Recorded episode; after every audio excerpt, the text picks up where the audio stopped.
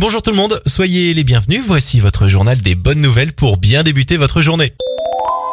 Astérix 7 sous la pression, c'est désormais officiel, le delphinarium du parc ferme ses portes.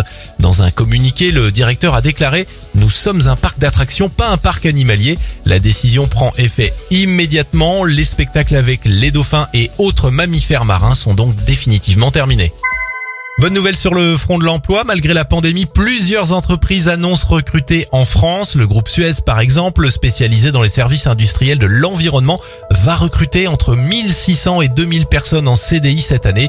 Différents profils vont être recherchés, les recrutements et les prochains sont disponibles sur le site de Suez.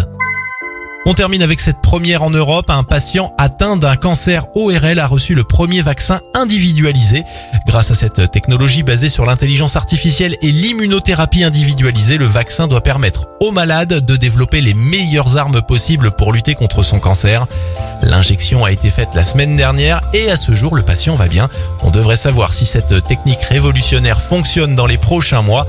Ce traitement pourrait être un véritable espoir pour les malades du cancer. C'était votre journal des bonnes nouvelles. Vous pouvez le retrouver maintenant en replay sur notre site internet et notre application Radioscoop.